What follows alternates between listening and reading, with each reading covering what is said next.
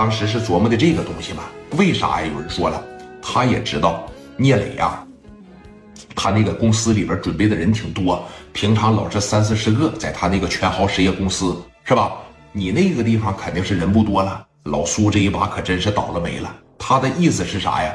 我先把你这个夜总会给你砸了，紧接着呢，然后呢，在半道上，哎，我就劫你，我就打你。聂磊呀，用自个儿的方式，那可以说是好好的招待了一波虎豹这帮子兄弟。你来到青岛，你怎么地都行，你别扬言。有可能虎豹都能打了白三虎豹也能打了杨九。就咱说实话，虎豹手底下王振义不也给小九打屁了吗？但是啊，你碰上的偏偏是现在成长速度惊人的聂磊磊哥，他能惯的你？磊哥做事的风格那绝对是霸道，那绝对是独断。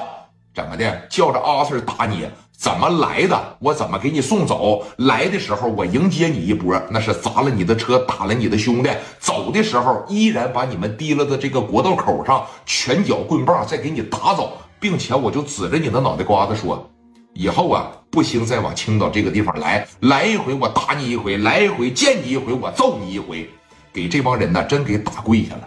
磊哥也是有性格，让虎豹跪下。虎豹混社会这些年了，从八三年就混社会。八三年的时候，咱说句不好听，聂磊还在里边待着呢，对不对？你段位差太多了，咋的？你牛逼怎么了？虎豹，你东北刀枪炮怎么了？来到这儿，在医院里边夸夸三镐把没给你打跪下吗？我认为这个时候绝对得给磊哥点掌声，别瞧不起小孩二十四了怎么的？那揍你你不麻呀？那把高丽派过去，夸夸兜里边家伙事全给你下了，那车上五连发全给你下了，一打你一个不瞪眼玩的就是这个。但你看，磊哥呀，苍归苍，他硬归硬，但是你可千万别小瞧虎豹，因为打来到青岛这个地方，虎豹就一直在被聂磊牵着鼻子走，咱大家伙都听出来了吧？根本就没有说喘息的机会。那么你看，如果说虎豹手里边有这个东西，真要是和聂磊真刀真枪干一场呢，谁赢谁输啊？还真是说不好确定。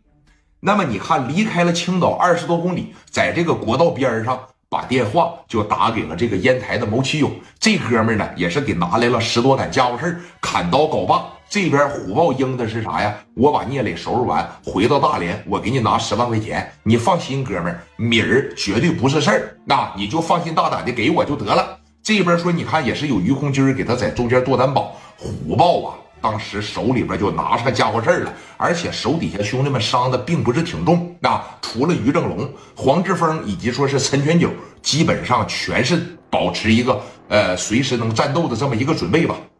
那么虎豹。来到了青岛，让磊哥给打成了病猫。咱说实话，那是手无寸铁。现在真是拿上五连发的时候，虎豹那表情当时就噜噜起来了。你聂磊这么打我呀？啊？你在青岛就这么蹂躏我呀？咋的？你一家独大了？甚至说让虎豹都开始怀疑，这一个区里的大哥就给我干了，整个青岛市一把大哥，那不得整死我呀？越想这心里边越来气儿，领着兄弟们掉头就回来了。咋的？我得报仇啊！我过来是给王振义报仇来了。我给我兄弟仇没报了，我让人打跪下了。现在聂磊打的我膝盖还疼呢。但是这一回回来，虎豹学聪明了，他感觉聂磊不同于别的社会。他虽然说实力不是很大，包括通过两次交手，虎豹也看出来了，聂磊其实在青岛并没有多么大的势力。